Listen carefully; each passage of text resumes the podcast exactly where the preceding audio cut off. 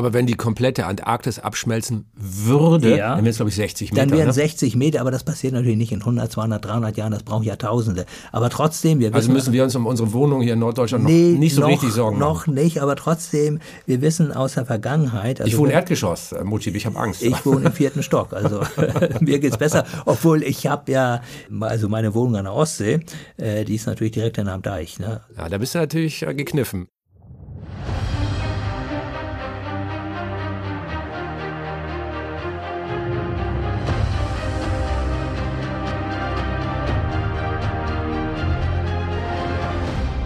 Hallo, hier ist Terra X der Podcast. Ich bin Dirk Steffens und in diesem Podcast beschäftigen wir uns mit den großen Themen der Wissenschaft. Und welches Thema könnte größer sein als der Klimawandel oder die Klimakrise, sollte ich besser sagen. Wandel hört sich nämlich immer irgendwie so nett an. Falsch nett. Und immer wenn es um dieses Thema geht, dann habe ich das Gefühl, wir reden da eigentlich am Wesentlichen vorbei. Wir sprechen über die Klimakrise ganz häufig als etwas, was sich noch verhindern lässt, wenn wir uns nur genug anstrengen. Als müssten wir nur kurz auf die Bremse treten und dann ist alles wieder gut. Und dann denke ich, nee, das stimmt doch gar nicht. Da gibt's doch gar keine Bremsen. Es gibt nur einen Abgrund, auf den wir zurasen. Ist es nicht längst zu spät? Sollten wir nicht vielmehr darüber sprechen, wie wir in der Klimakrise leben werden, leben müssen, statt zu hoffen, dass wir diese Krise überhaupt noch abwenden können, denn wahrscheinlich geht das doch gar nicht mehr. Und genau deswegen habe ich mich in Hamburg mit dem Klimaforscher Mojib Latif getroffen. Mojib und ich, wir kennen uns schon eine ganze Weile, ist ja auch kein Wunder. Ich bin Wissenschaftsjournalist und er beschäftigt sich schon seit den 1980ern mit dem Klimawandel. Ist ja klar, dass wir da ab und zu mal aufeinandertreffen. Was hatte ich eigentlich zu einer Zeit, als Klimaforschung noch so ein totales Orchideenfach war, sich niemand dafür interessiert hat. Was hat äh, den jungen Mojib dazu getrieben, ausgerechnet sich dafür zu interessieren? Naja, also was mich interessiert hat, war äh, schon immer die Natur.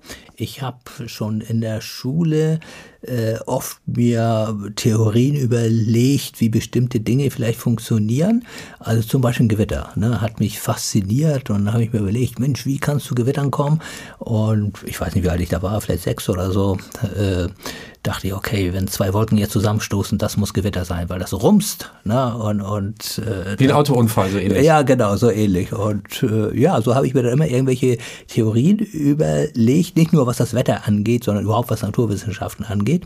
Und eine Sache, die ist halt auch ganz witzig, äh, ich war ja nicht immer so ein Streber, ne? muss ich ja zu meiner Schande gestehen, habe auch viel Mist in der Schule gemacht und auch Strafarbeiten aufgebrummt bekommen. Und da dachte ich mir, okay, gut, jetzt kriegst du die Strafarbeit, aber der Lehrer oder die Lehrerin, die sollen ja auch was davon haben, die sollen auch eine Strafe haben. Ne? Und dann habe ich mir immer irgendwelche Themen ausgesucht. Also ich sollte einen Aufsatz schreiben über ein Thema äh, meiner Wahl.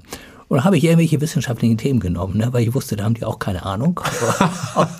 da habe ich das einfach äh, geschrieben, habe das aber gut recherchiert, glaube ich. Mujib Latif leitet die Forschungseinheit Maritime Meteorologie am Helmholtz-Zentrum für Ozeanforschung und außerdem ist er auch noch Vorsitzender des Deutschen Klimakonsortiums.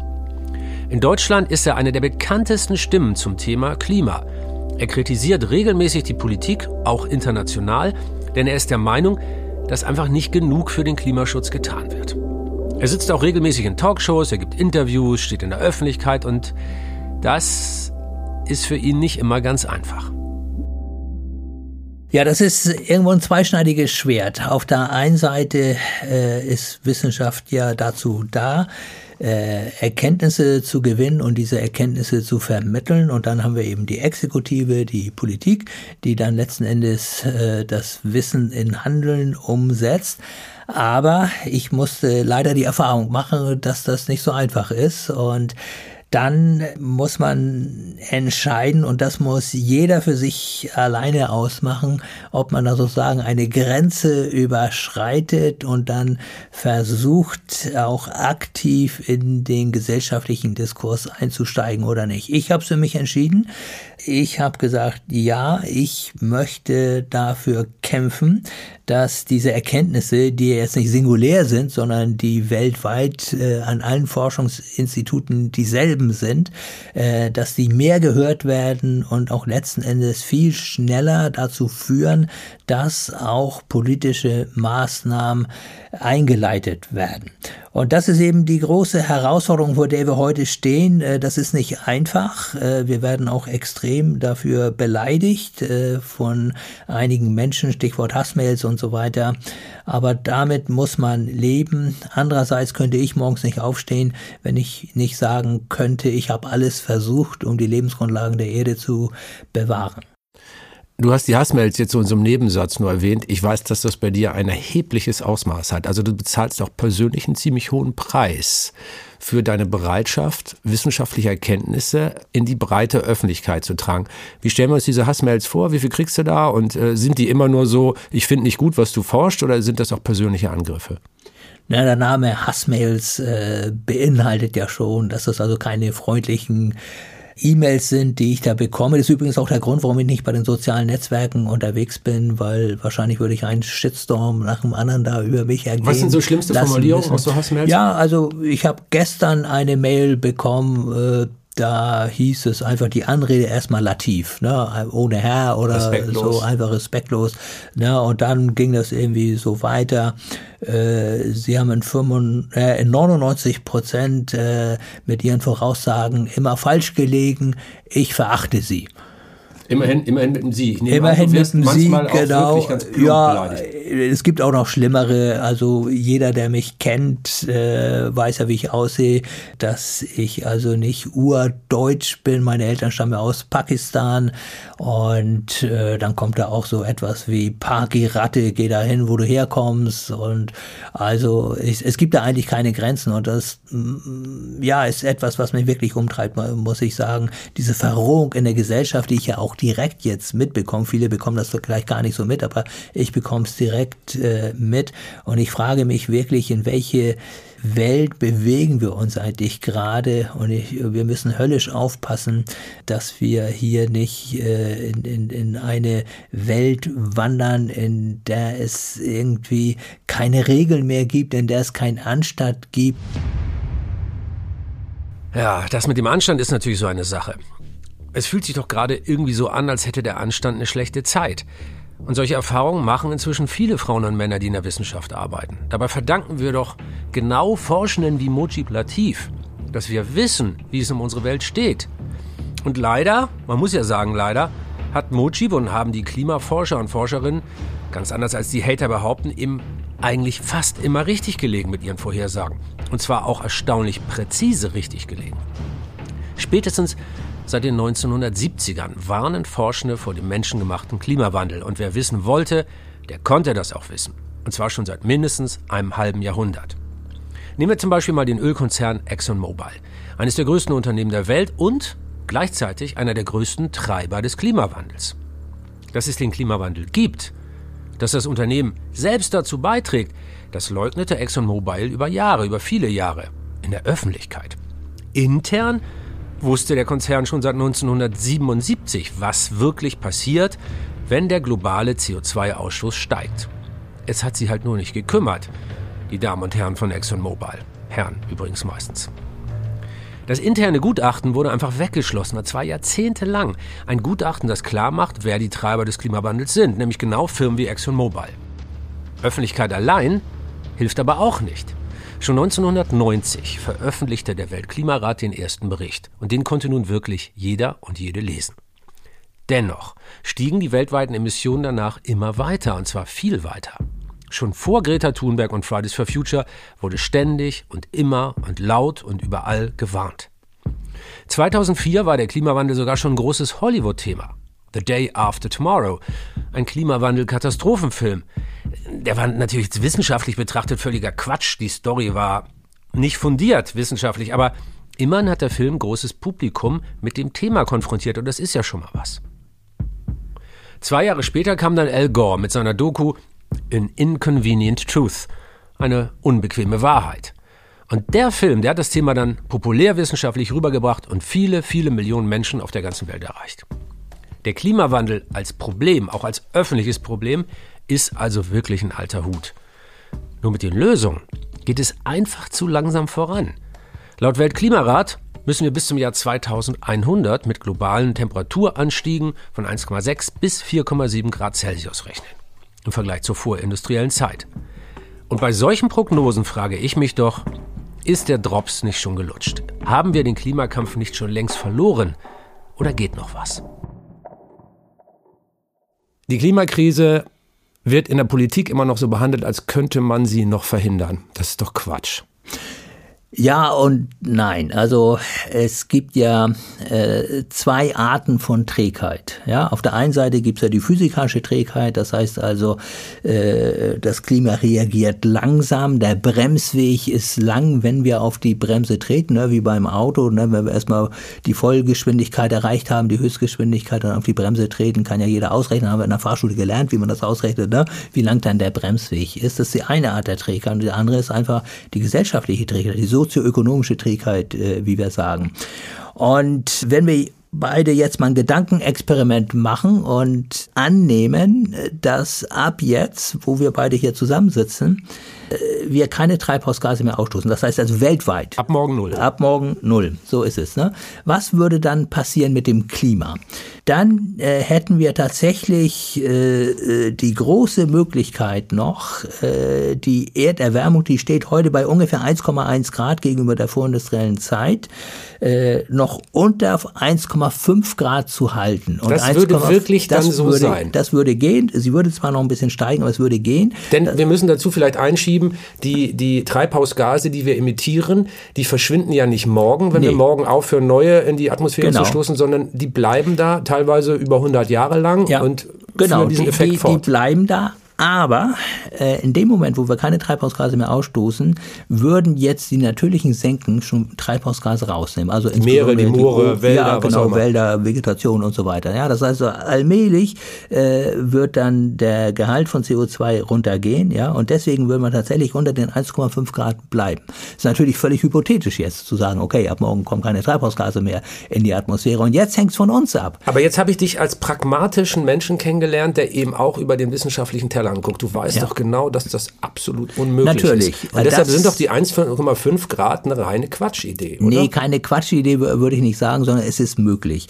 Äh, es, es gibt ja genügend Studien jetzt von, von den äh, äh Wirtschaftswissenschaftlerinnen und, und Wirtschaftswissenschaftlern, von den Sachverständigen Räten der Bundesregierung, die ja solche Szenarien rechnen und die eben mal gerechnet haben, können wir dann wirklich noch die 1,5 Grad sozusagen halten, beziehungsweise beziehungsweise nicht überschreiten. Und es geht. Ne?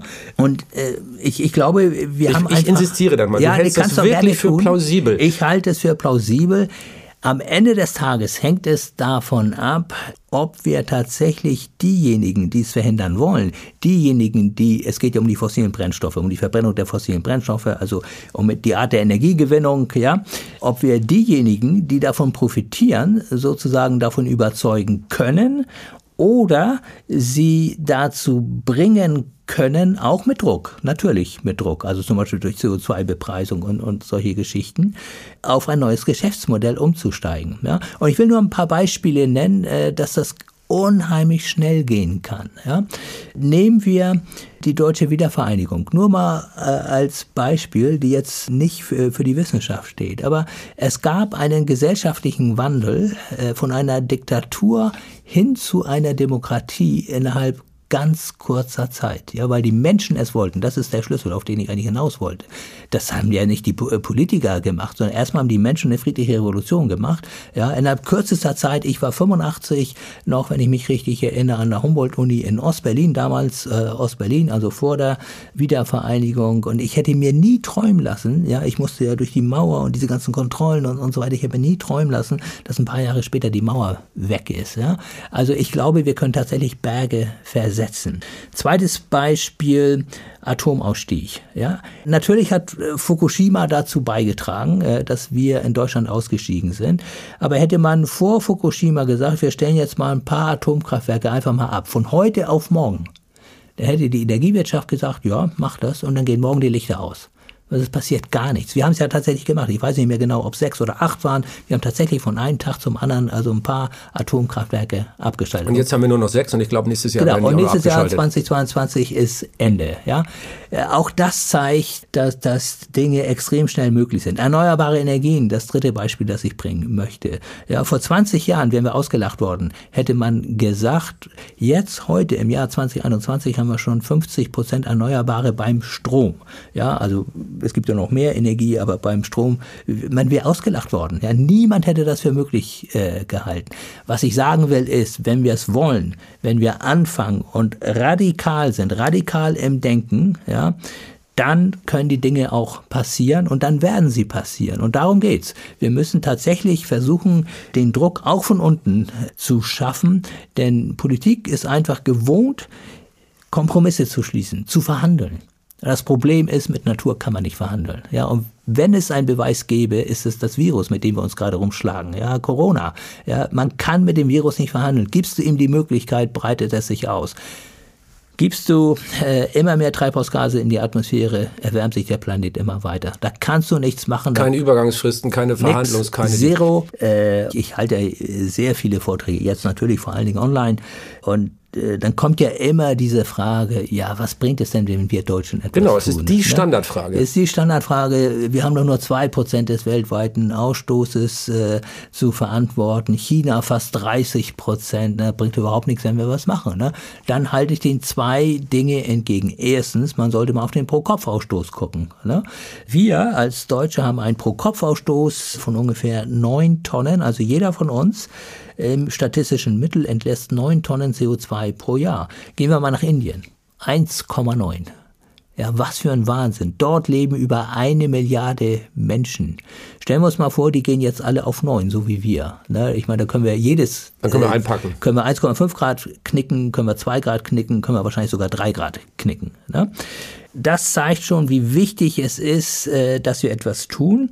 Äh, wichtig ist eben auch, äh, dass wir die Technologie entwickeln. Und da würde ich gerne noch mal einen kleinen Nebensatz einfügen. Deutschland hat ja ein unglaubliches Verdienst. Deutschland hat die erneuerbaren Energien bezahlbar gemacht. Ja, das wird vielleicht retrospektiv, wenn wir beide vielleicht noch so im Jahr 2050 leben, ich wahrscheinlich nicht mehr, aber man soll ja die Hoffnung nicht aufgeben.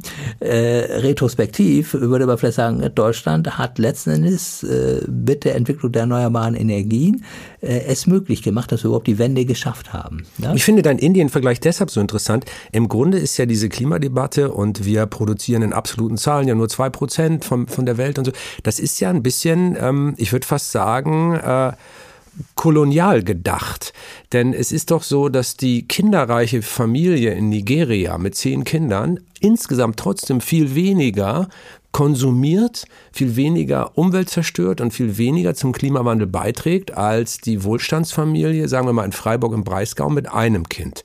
Also ist es hier nicht eine Frage von Bevölkerungszahl und Kinderzahl so direkt, sondern tatsächlich von individuellem Verhalten. Ja, es ist eine Frage der Gerechtigkeit. Ja, es geht hier um eine globale Gerechtigkeit. Und es gibt noch einen zweiten Punkt in diesem Zusammenhang, der wichtig ist, äh, der eigentlich auch nicht so bekannt ist. Das ist die historische Verantwortung. Du hast ja selbst vorhin gesagt, CO2 lebt über 100 Jahre in der Atmosphäre. Ja, deswegen kann es sich ja auch verteilen um den Erdball und deswegen ist es auch völlig egal, wo, wo es emittiert wird. Es ist äh, letzten Endes für alle dann wirksam, überall auf der Erde. Weil es so lange lebt, ist natürlich das, was unsere Eltern und unsere Großeltern in die Atmosphäre geblasen haben, immer noch da. Und auch was deren Eltern in die Luft geblasen haben, ist immer noch da oben. Wenn wir also fragen, wer hat dann das Zeug da oben reingebracht, dass wir heute dort messen, ja, dann waren es eben nicht die Chinesen, obwohl die heute fast 30 Prozent des CO2s emittieren, sondern da waren es die Amerikaner, also die US-Amerikaner, die haben alleine ein Viertel des CO2s in die Luft geblasen, das wir heute dort messen. Dann kommen die Europäer, nochmal ein Viertel, ja. Dann kommen die Chinesen so mit ungefähr 13, 14 Prozent. Also man kann die Chinesen nicht vorhalten, dass sie verantwortlich sind für das Klimaproblem und den Indern schon gar nicht. Ne? Und ich glaube, auch das ist eine Frage der Gerechtigkeit und es ist doch völlig klar, dass die Industrienationen, die das Problem hervorgebracht haben, doch als erste jetzt etwas dazu unternehmen müssen, dieses Problem zu lösen und natürlich viel schneller ihren Ausstoß senken müssen als die jetzt aufstrebenden Länder. Mojib sagt also, wir können es zumindest theoretisch noch schaffen. Da haben wir also einen Funken, zumindest einen kleinen Funken Hoffnung. Aber da gibt es noch ein Thema, über das wir reden müssen und äh, das könnte diesen Hoffnungsfunken auch ganz schnell wieder runterdimmen. Und das sind die sogenannten Kipppunkte, also Schwellenwerte, jenseits derer nichts mehr rückgängig gemacht werden kann. Dann könnte die Welt sehr schnell aus dem Gleichgewicht geraten und es gibt tatsächlich einige solche Kipppunkte, etwa das schmelzende Eis. Das reflektiert bisher die Sonnenstrahlen wieder zurück ins All. Das nennt man Albedo-Effekt. Oder, anderer Punkt, die Verlangsamung des Golfstroms. Das hätte unter anderem Wetterextreme in Europa zur Folge.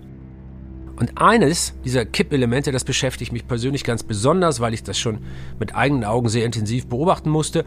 Und zwar, das ist der Permafrostboden in Sibirien. Ich war ja vor nicht allzu langer Zeit da und wenn man da zum Beispiel mit dem Helikopter über die Landschaft fliegt, dann sieht man eine Gegend, die aussieht wie nach einer riesigen militärischen Schlacht. Überall Löcher im Boden, also so Senken, die aussehen wie gewaltige Bombentrichter.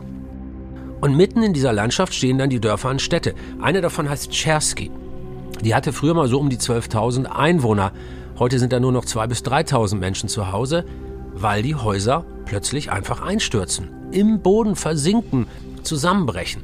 Und der Boden, der taut eben auf. Und das könnte weitere Folgen, verstärkende Folgen für den menschengemachten Klimawandel haben der Permafrostboden schmilzt und dann tun sich plötzlich diese, diese bombentrichterförmigen Löcher im Boden auf, weil das Wasser abfließt. Dann kollabiert der Boden und die Häuser stürzen plötzlich von einer Sekunde zur anderen ein. Ganze Fabriken, also riesige Areale dort werden unbewohnbar für Menschen, weil der Permafrostboden verschwindet. Und wir wissen beide, da drin stecken tiefgefrorene organische Materialien, die bei Sauerstoffkontakt wieder sozusagen in den bio, biochemischen Prozess äh, wieder mit eingreifen und es entstehen gewaltige Methanmengen. Und dann nähern wir uns einem wissenschaftlichen Diskussionspunkt und das finde ich ganz interessant. Du hast eine ziemlich differenzierte Meinung dazu. Äh, was ihr jetzt nicht sehen könnt, liebe Leute da draußen, Moji lacht schon und nickt schon die ganze Zeit, weil er genau weiß, worauf ich hinaus will und wahrscheinlich hat er die Erwiderung auch schon fertig diese berühmten Kipppunkte. Da wird befürchtet, wissenschaftlich befürchtet, dass äh, zum Beispiel die, die, die schmelzenden Permafrostböden so viel Methan freisetzen, dass wir diese Klimakatastrophe gar nicht mehr verhindern können. Wie siehst du das? Also es ist höchst umstritten in der Wissenschaft. Das gehört eben auch zur Wahrheit. A, ob es diese Kipppunkte wirklich gibt und B, wenn es sie gibt, bei welcher Erwärmung würden sie eigentlich einsetzen? Du hast jetzt die Permafrostböden angesprochen. Natürlich sieht das äh, fürchterlich aus, ja, wenn man, wenn man sich äh, äh, Gebiete in, in, in der sibirischen Arktis ansieht oder auch in, in Alaska und, und, und, und so weiter. Aber das ist oberflächlich. Äh, der Permafrost, der geht ja ziemlich tief rein. Anderthalb Kilometer teilweise genau, tief genau. in Sibirien. Und äh, deswegen äh, muss man aufpassen, äh, dass man sozusagen jetzt nicht aus dem, was oben passiert, ja, so, äh, irgendwie diese ganze Bombe dann sozusagen lostritt. Ne? Also äh, deswegen sehe ich das im Moment noch nicht so stark, dass tatsächlich wir da schon diesem Kipppunkt näher sind. Und es könnte deiner Meinung nach auch ein Gradient sein. Wir wissen das nur noch nicht so genau. Ja, genau. Also ich, ich glaube schon, dass, dass äh, äh, man hier beim Permafrost tatsächlich äh, äh, noch nicht ganz dicht am, am, am, Kipppunkt ist. Wenn es ihn dann tatsächlich äh, geben sollte, wenn wir nicht früher sozusagen schon die Bremse auf die Bremse getreten haben und was weiß ich, tatsächlich bei unter zwei Grad, sagen wir mal, geblieben sind, äh, was ja durchaus äh, möglich ist. Aber kommen wir äh, zurück zu den Kipppunkten selbst. Das Problem, das wir haben in, in, in der Wissenschaft, ist eben, dass man theoretische Konzepte ja, sehr gut studieren kann und das Erdsystem aber extrem viel komplexer ist als dann relativ einfache Modelle, mit denen man so Kipp Kipppunkte und, und, und Systemverhalten und so weiter studieren kann. Ne? Aber das Erdsystem ist so komplex, dass es dass ich es mir nicht anmaße zu, zu behaupten, ich verstünde es so gut, dass ich sagen könnte, a, es gibt Kipppunkte und B, diese Kipppunkte werden irgendwo bei zwei, drei, wer weiß, äh, oder vier Grad liegen. Ne? Und wir wissen einfach äh, aus dem Vergleich einfacher Modelle, auch wenn sie nicht linear sind, also wenn sie tatsächlich das, äh, imstande sind, diese Kipppunkte zu produzieren, dass sie im Allgemeinen äh, sehr viel stabiler sind, ja, äh, nicht was jetzt die, die Erwärmung angeht. Ne? Also die globale Erwärmung, äh, die verläuft schon ziemlich rasant, ja, aber sozusagen was die Auswirkungen angeht, ne? weil einfach sehr viel mehr Prozesse in diesem äh, komplexen System enthalten sind und diese Prozesse sind nicht alle verstärkend, sondern es gibt eben auch abschwächende Prozesse. Weil sich viele verschiedene Einflüsse überlagern, genau. einige verstärken, andere schwächen ab, genau. andere beeinflussen es vielleicht ja. gar nicht und das ist immer unterschiedlich. Und, und das ist eben so und, und deswegen ist einfach meine Erfahrung, dass dass die komplexen Modelle im Allgemeinen äh, nicht so empfindlich reagieren, ja, äh, äh, als diese etwas vereinfachten Modelle. Ne? Die kann man natürlich schön studieren, zum Teil kann man sie auch mit Papier und Bleistift, äh, ne, wie man so aus der Schule kennt. Ne? Das kann man mit den komplexen Klimamodellen nicht. Da braucht man diese Supercomputer, um, um die da durchzurechnen. Das dauert auch Monate, bis sie dann wirklich äh, gerechnet haben. Ne? Deswegen bin ich da immer ein bisschen vorsichtiger. Aber äh, ich, ich meine, wir müssen ja gar nicht diese Katastrophenszenarien an die Wand malen, ne? um darauf zurückzukommen, was du gesagt hast. Du bist irgendwie kritischer als ich oder ich weiß nicht genau, wie. Ja, skeptischer, nicht kritischer. Du bist, dass du kritisch ja, bist, weiß ich, aber skeptischer. Genau. Ich finde, das, was wir jetzt in den letzten Jahrzehnten schon gemessen haben, was wir erlebt haben, ist schon dramatisch genug. Da muss ich gar keinen oben draufsetzen. Ja? Also was denn passiert? Die Erde hat sich massiv erwärmt. Ne? Äh, wir erleben es auch in Deutschland. Äh, wir hatten 2019 einen neuen Hitzerekord, Allzeitrekord äh, mit Temperaturen von deutlich über 40 Grad in vielen Regionen von Deutschland. Ne? Ich glaube, wir erinnern uns alle noch, wie es gewesen ist. Diese Hitzewellen, ja, die gab es vorher nicht. Wir treffen uns heute hier in Hamburg. In Hamburg gab es vor 1994 keine sogenannten markanten Hitzewellen. Das äh, ist ein Begriff, den der Deutsche Wetterdienst geprägt hat. Ich will jetzt nicht Kann ich mich in meiner Kindheit auch nee, nicht erinnern. Nee, genau. Und, und das gab es vor 1994 nicht. Ne? Das heißt, wir haben hier völlig neue Verhältnisse auf einmal. Ja? Und, und äh, ich meine, wir leben ja nur in Corona. Deswegen müssen wir auf Corona eingehen. Ja, bei Spiegel Online, darf ich vielleicht sagen, oder auch klar, nicht, weiß klar. ich nicht, ja, äh, gibt's jeden Tag eine Grafik ne? Äh, mit der sogenannten Übersterblichkeit. Sterblichkeit. Ne? Das heißt also, wie viele Menschen sterben im Moment mehr, als im Durchschnitt der letzten Jahre gestorben sind. Ne? Und da sieht man äh, die erste Corona-Welle, ja, sehr viel mehr Menschen gestorben als sonst. Zweite Corona-Welle, jetzt die dritte Corona-Welle, ne? die wir Gott sei Dank sehr schnell abgeschossen haben. Und dann sehen wir im Sommer 2020 so einen Buckel. Da war aber nichts mit Corona. Hitze. Oh, Hitze. Hitzewelle. Ja, das heißt also, äh, und, und das ist in anderen Ländern, Frankreich zum Beispiel, ist noch viel, viel extremer. Es sterben Tausende von Menschen bei solchen Hitzewellen.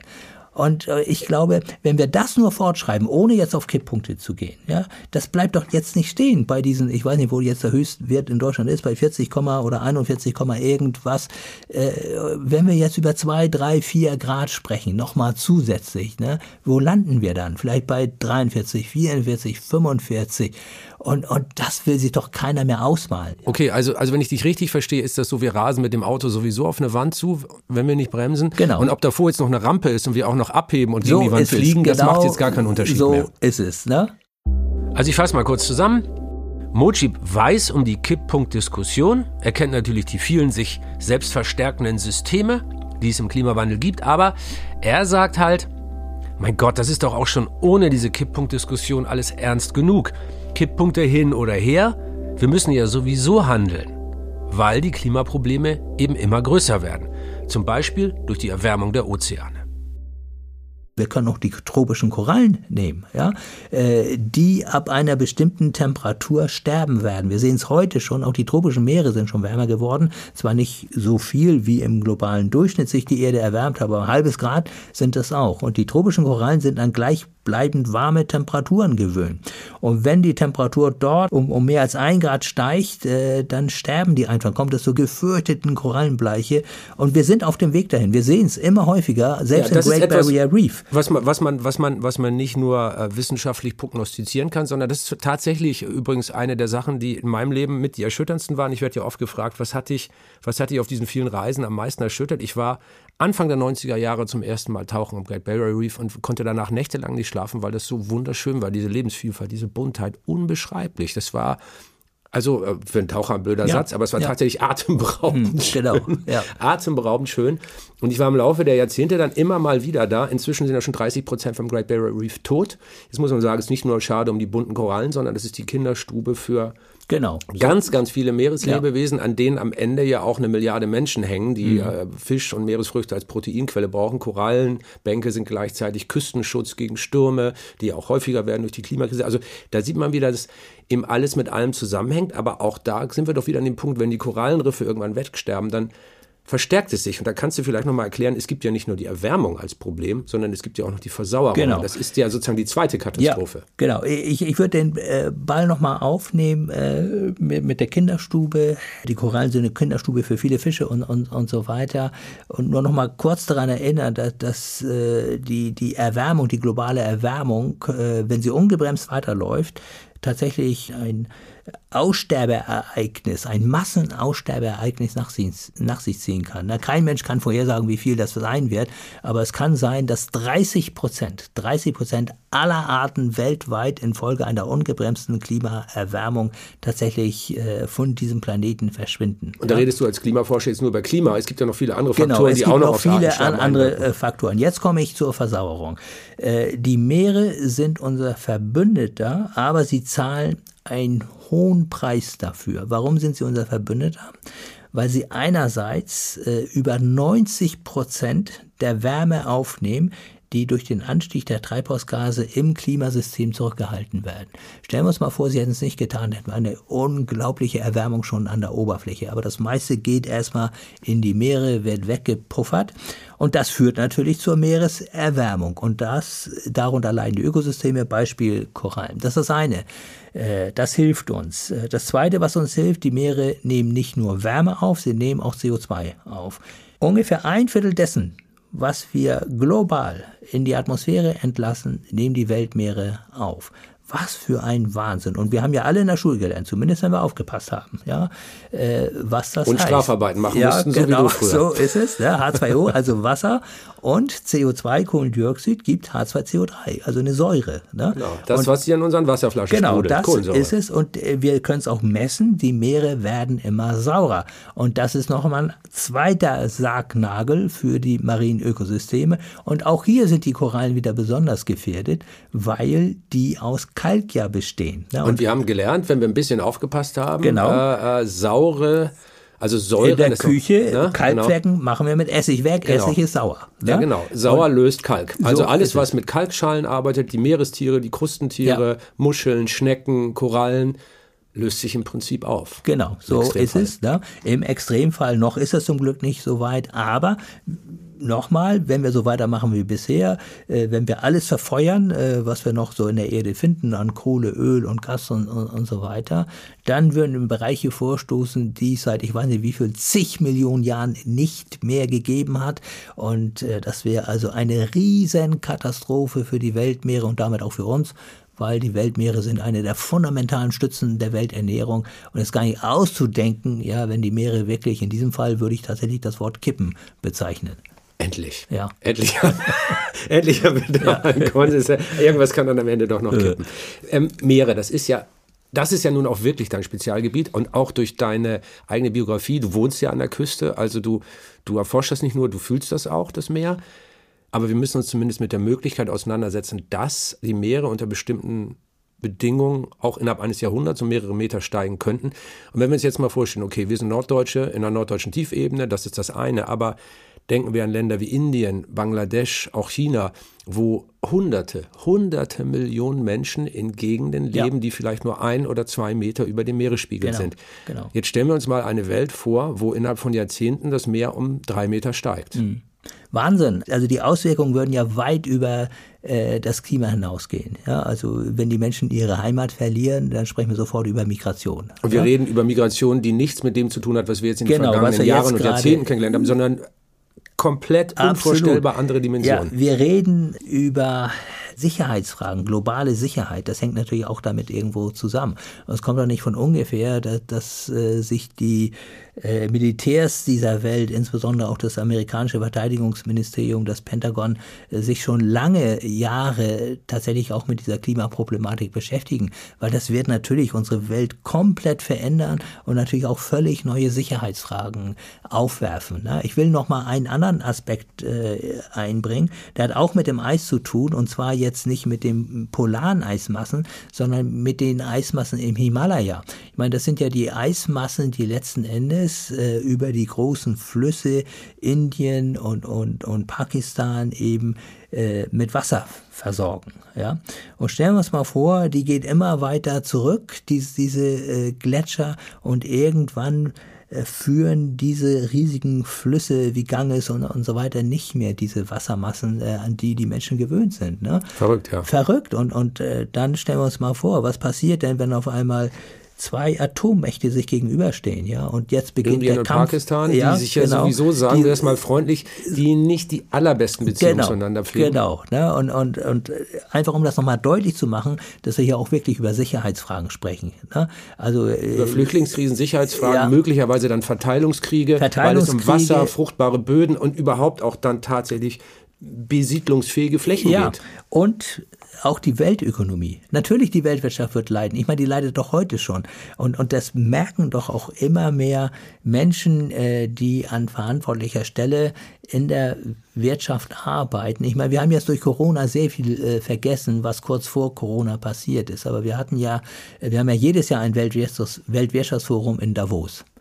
Und da war, also äh, im Januar 2020 stand das Thema Klima ganz oben auf der Agenda. Das heißt also, der, der, das Wirtschaftsforum von Davos war ein Klimagipfel in gewisser Art und ja. Weise, weil eben heute schon die wirtschaftlichen Schäden durch das, was wir schon an Klimaänderungen haben, immens sind. Ja, also wir müssen gar nicht weit weggehen. Wir können es auch in Deutschland an Deutschland festmachen. Wer zahlt denn für die Landwirtschaft? Ja, Wer zahlt für die Forstwirtschaft? Wer zahlt dafür, für die, für dass die, bei für das uns, Waldsterben, für die genau, Ernteausfälle, so für den Klimadeich, den ja, wir in Norddeutschland schon haben? Den wollte ich gerade Wo ansprechen. kommt das Geld? Ja, erzähl wo, mal von kommt, dem Klimadeich. Ja, den der kennst Klimadeich. Ja 130 Meter breit und bis zu 9 Meter hoch. Also diese Klimadeiche in Norddeutschland, da komme ich ja her, ich habe die selber schon gesehen, die sollen Menschen vor dem steigenden Meeresspiegel schützen. Und das sind wirklich ganz massive Arbeiten, die da gerade stattfinden. Und die kosten unglaublich viel Geld. Viele, viele, viele Millionen Euro.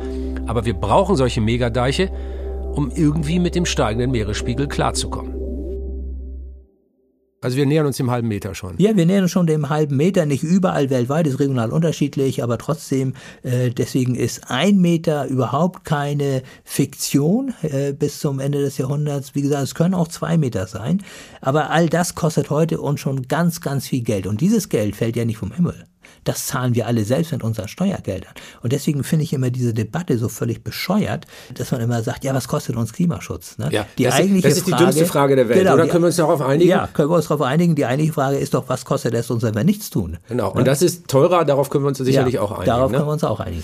Aber wenn wir dann über das Geld reden und die Maßnahmen und, und wir sagen, okay, wir können die Klimakrise vielleicht, wenn es gut läuft, du bist da optimistischer als ich, aber vielleicht, wenn es gut läuft, zumindest noch eindämmen, nicht ganz verhindern, aber eindämmen. Müssen wir uns nicht viel mehr mit der Frage beschäftigen, wie wir in der Klimakrise leben? Ist das nicht jetzt eigentlich die wichtigere Frage? Also müssen wir jetzt ganz viele Klimadeiche bauen? Müssen wir Kiel und Hamburg auf äh, zu Stelzenstädten umbauen? Brauchen wir schwimmende Städte? Also ist das aus der Perspektive des Wissenschaftlers nicht die eigentliche große Zukunftsfrage, wie wir in der Krise leben? Ja, wir müssen beides tun.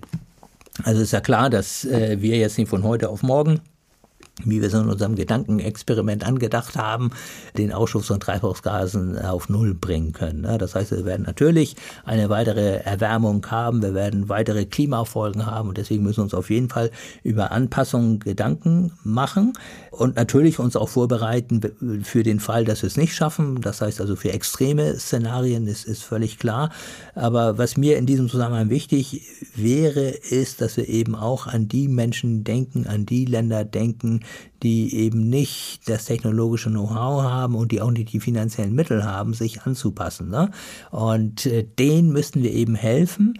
Äh, das ist eigentlich auch in den internationalen Verhandlungen so angelegt, dass es so einen Fonds gibt, äh, aus dem äh, dann äh, Schutzmaßnahmen, Anpassungsmaßnahmen für die ärmeren Länder dann auch tatsächlich finanziert werden können und dann einen zweiten Fonds für deren nachhaltige Entwicklung. Denn wenn wir uns mal angucken, wo steigt der CO2-Ausstoß besonders schnell, ja, dann ist es eben in den jetzt aufstrebenden Ländern wie Indien, China und, und, und, und so weiter. Weil die ein Wohlstandsniveau anstreben, genau. das unserem ähnelt. So und deshalb es. können wir auch das nicht verurteilen, ja. weil wir leben ja schon so, wie die gerne leben nee, möchten. Genau. Wir können es nicht verurteilen. Das Einzige, was wir machen können, und ich finde, das ist auch eine Frage der Gerechtigkeit und eigentlich auch eine Frage des gesunden Menschenverstands, weil wir leben ja letzten Endes äh, alle im, im selben Boot, ist, dass wir sie darin unterstützen, äh, technologisch und natürlich auch finanziell. Ich meine, das darf ja, kein ja, Tabuthema sein. Also, auch wenn das Thema Kipppunkte durchaus streitbar ist in der Wissenschaft, einfach weil es schwierig ist vorherzusagen, wie komplexe Natursysteme genau reagieren, wenn man an ihnen rumfuscht, was wir klar wissen, mit welchen Konsequenzen wir rechnen können, nee, sogar müssen. Und das, wie gesagt, wissen wir schon seit vielen Jahren. Und trotzdem hat sich ganz, ganz lange überhaupt nichts getan. Jetzt jedoch, also ist nicht nur mein Eindruck, kann man auch wirklich anhand von Tatsachen belegen, jetzt kommt auf einmal Bewegung in die Sache. Und wir beginnen mit einem Urteil des Bundesverfassungsgerichts, das schon jetzt bahnbrechend und historisch genannt wird. Das Klimaschutzgesetz aus dem Jahr 2019 ist zum Teil verfassungswidrig, weil es die natürlichen Lebensgrundlagen künftiger Generationen nicht gut genug schützt. Das Bundesverfassungsgericht hat Ende April ein historisches Urteil gefällt. Das bisherige Klimaschutzgesetz, das geht gar nicht weit genug, um das Leben der nächsten Generationen zu schützen. Deshalb bis 2022 muss jetzt politisch nachgebessert werden. Und es gibt ja auch schon wieder ein neues Klimaschutzgesetz. Und dieses Urteil, das ist auch nicht das einzige, das in diese Richtung geht. Am 26. Mai entschied das Bezirksgericht in Den Haag, dass der niederländische Ölkonzern Shell Verantwortung für den Klimawandel übernehmen muss. Und in Peru klagt der Bauer Saul Luciano Liluya gemeinsam mit der Organisation Germanwatch gegen den RWE-Konzern den größten CO2-Emittenten in Deutschland. Denn in der Heimat des Bergbauen schmilzt ein Gletscher aufgrund des Klimawandels und jetzt drohen Überflutungen und deshalb ist er als Bauer davon direkt betroffen. Und die Verantwortung dafür sieht er bei Unternehmen wie eben RWE. Das Landgericht Essen hatte die Ansprüche des peruanischen Bauern erstmal verworfen, aber jetzt das Oberlandesgericht Hamm sieht die Sache anders. Im November 2017 entschied sein fünfter Zivilsenat, in die Beweisaufnahme einzusteigen. Und für Saul, Luciano, Liluya ist schon das ein ganz wichtiger Schritt. Das bedeutet sehr viel für mich. Die Menschen hier leben von den Bergen, dem Wasser und der Landwirtschaft. Deshalb ist es sehr wichtig für mich, dass der Prozess weitergeht. Der Prozess wird erstmal ein bis zwei Jahre dauern. Jetzt sieht es so aus, als würden wir gewinnen, was gut ist. Gleichzeitig geht hier die Gletscherschmelze und der Klimawandel weiter. Kurzfristig kann ich daran auch mit der Klage nichts ändern. Und Mojib, der hat an dieser Klage auch mitgearbeitet. Er hat nämlich Hintergrundinformationen geliefert und beurteilt, welchen Anteil RWE am Klimawandel hat. Ist jetzt, wir klagen, wir gehen in die Gerichte, ist das Recht der Hebel, mit dem wir das Klima besser schützen können als mit Politik? Ob es der Hebel ist, mit dem wir es besser schützen können, weiß ich nicht, aber auf jeden Fall ist dieser Hebel überfällig. Denn es ist in unserem persönlichen Leben auch so, wenn wir jemanden Schaden zufügen, dann werden wir dafür zur Rechenschaft gezogen. Erklär mir das. Ich meine, wenn ich, ähm, äh, wenn ich an deinem Fahrrad vorbeigehe und dabei aus Versehen den Rückspiegel, ich weiß nicht, ob du einen hast, aber angenommen, ich breche den Rückspiegel eines Fahrrads ab, dann muss ich dafür haften. Genau. Und das stellt niemand in Frage, so weil das einfach nur logisch und gerecht ist. Ja. Betreibe ich aber irgendeine eine Firma, die das Klima schädigt und ähm, verdiene damit viel Geld, mache Profit, muss ich aber nicht für den gesellschaftlichen Schaden haften. Wie kann denn das sein? Das ist doch auch das Gegenteil von Marktwirtschaft. Ja, es ist äh, nicht nur das Gegenteil von Marktwirtschaft, es ist auch äh, das Gegenteil von Gerechtigkeit. Und deswegen war es überfällig, dass die äh, Gerichte jetzt äh, tatsächlich die Verantwortung auch denjenigen zuschieben, die auch verantwortlich sind. Und ich bin mir sicher, es wird viele, viele solche Urteile geben, weil es kann nicht angehen, dass einige wenige zu Lasten des Großteils der Bevölkerung, der Weltbevölkerung ihr Geschäft machen. Ne? Und wenn sich das erstmal durchgesetzt hat, und jetzt komme ich wieder zu meinem Optimismus, ja, wenn sich das einmal durchgesetzt hat, dann kann es auch rasend schnell gehen beim Klimaschutz, weil dann ist nämlich der Anreiz weg, sozusagen dieses alte Geschäftsmodell noch weiter zu betreiben. Und man kann dann vielleicht sogar höhere Profite mit einem nachhaltigen genau, Geschäftsmodell so machen. ist es. Darauf setze ich eben. Und dann entwickelt die Marktwirtschaft eine Dynamik pro Ja. Klimaschutz. So Obwohl sie es. das nicht will, aber einfach Ja. weil das eine immanente äh, Wirkmechanik des, des Kapitalismus Genau. ist, womit ich mehr Kohle machen kann, das Ja. setzt sich durch. Also, Fazit. Mujib Latif sagt, vielleicht erleben wir auch andere Kipppunkte, also nicht nur die, die in der Naturwissenschaft diskutiert werden, sondern gesellschaftliche Kipppunkte. Kipppunkte, an denen sich die Zivilgesellschaft komplett verändert, an denen zum Beispiel Gerichte den Leuten die Verantwortung zuweisen, die den Klimawandel eben mit verursacht haben und die dann rechtlich verbindlich einfordern, gegen die Klimakrise vorzugehen. Und deswegen möchte Mojib auch unbedingt weiter optimistisch in die Zukunft schauen. Es gibt so viele positive Aspekte vom Klimaschutz. Er ist Innovationsmotor. Ich bin jetzt zum Beispiel mit dem Fahrrad gekommen, natürlich ist nicht so weit, weiß ich nicht, vielleicht zehn Kilometer oder so, aber ich meine, klar schütze ich die Umwelt, aber ich tue darauf für meinen Körper, für mein Body irgendwie. Das Ich ist, doch, mein, das ist so schräg. Wärst ja. du, hättest du dich heute Morgen, äh, bevor wir uns hier getroffen haben, ins Auto gesetzt, hättest das vollgetankt, hättest dann im Stau gestanden, äh, dann wäre das Wirtschaftswachstum. Du hast dich aufs Fahrrad gesetzt und bist ohne Stau hierher gefahren und Ja. hast sogar noch Geld für das Gesundheitssystem gespart, weil du dich fit hältst. Ja. Das ist kein Wirtschaftswachstum. Messen wir die völlig falschen Sachen? Genau, wir messen die falschen Sachen und ich, ich glaube, äh, wir haben eine schräge Definition von Wachstum. Wir müssen einfach noch mehr Parameter, mehr Indikatoren in den Wachstumsbegriff einbringen, wie zum Beispiel Gesundheit, Zufriedenheit und solche Geschichten. Ja. Wie in Bhutan das Bruttoglücksprodukt vielleicht Ja, äh, genau. reinschreiben und nicht das Genau, Bruttoinlandsprodukt. Ich ja. habe zum Abschluss, ähm, ich weiß, du musst es äh, immer machen und auch ich möchte dich nicht ohne das entlassen. Ähm, gib uns einmal das schlechte Laune-Szenario und einmal das gute Laune-Szenario für, sagen wir mal, damit wir das auch noch in unserem eigenen Lebenshorizont haben können, sagen wir mal in so 30, 40 Jahren. Was wäre Worst Case und was ist Best Case in, aus, aus Sicht eines Klimaforschers? Na, Worst Case äh, wäre, ich will das, das gar nicht im, in, in, in Klimadimension messen, Worst Case wäre tatsächlich, dass die Welt im Chaos versinkt. Und ich äh, beziehe das äh, wirklich nicht nur auf Klima, sondern auf Demokratie, Freiheit, Menschenrechte und, und, und so weiter. Weil das alles zusammenhängt. Weil das alles miteinander zusammen- zusammenhängt, ja. Und der Best Case wäre natürlich, dass wir also die, die Lobbyinteressen überwinden, das Gemeinwohl wirklich oder die, der Gedanke des Gemeinwohls Platz greift und dass es letzten Endes eine weltweite Demokratiebewegung gibt, dass es zum Beispiel auch keine politischen Gefangenen mehr gibt, dass die Menschenrechten überall eingehalten werden, dass das Lieferkettengesetz zum Beispiel auch den Namen verdient, äh, den es jetzt trägt. All diese Geschichten, das wäre sozusagen der Best Case. Okay, und wenn ich mir jetzt, äh, wenn ich die Wahl habe zwischen diesen beiden Cases, die Welt versinkt im Chaos oder äh, die Welt wird ein gerechterer, besserer Ort, äh, fällt die Wahl wirklich leicht. Kann man vielleicht nochmal den alten Spruch zitieren, wir haben ja die Erde, die gehört uns nicht, sondern wir haben sie nur von den folgenden Generationen gebockt. Mujib, ganz toll, dass du da warst, wie immer inspirierend. Äh, Und wie immer bei schwierigen Fragen haben wir jetzt kein einfaches Ergebnis. Wir können jetzt nicht nach Hause gehen und sagen, wir machen das und dann wird alles gut, sondern wir müssen uns jeden Tag jeder weiter anstrengen, oder? Ja, genau so ist es. Äh, wie so, mit so vielen Errungenschaften äh, muss man das immer wieder erarbeiten. Ja, wenn wir also einen lebenswerten Planeten erhalten wollen, müssen wir daran arbeiten. Wenn wir die Demokratie, Freiheit erhalten wollen, müssen wir auch daran arbeiten. Dann hoffe ich, dass du nicht aufgibst, obwohl so viele Jahre, so viele Jahrzehnte dir erstmal keiner zugehört hat, du jetzt beschimpft wirst, aber ähm, dafür gibt es auch viele andere, die Wert drauf legen, was du sagst. Vielen Dank, dass du da warst. Sehr gerne. Also was soll ich sagen? Es wird nicht leicht. Aber ein Gespräch mit Mujib Latif, dem Leiter der Forschungseinheit Maritime Meteorologie am Helmholtz-Zentrum für Ozeanforschung und ich hatte es ja vorhin am Anfang schon gesagt, er ist auch Vorsitzender des Deutschen Klimakonsortiums. Also dieses Gespräch mit Mujib hat mir mal wieder klar gemacht, Optimismus ist Pflicht. Sage ich nochmal, weil es so wichtig ist, Optimismus ist Pflicht. Wir können etwas tun. Wir können das Schlimmste noch verhindern, aber dazu müsste sich die Menschheit mal aufraffen, gemeinsam und zwar schnell zu handeln. Corona hat gezeigt, Das geht doch, wenn es drauf ankommt. Wenn die Menschen wirklich wollen, dann wird wollen zu können. Das war der Terex Podcast für heute. Empfehlt uns weiter.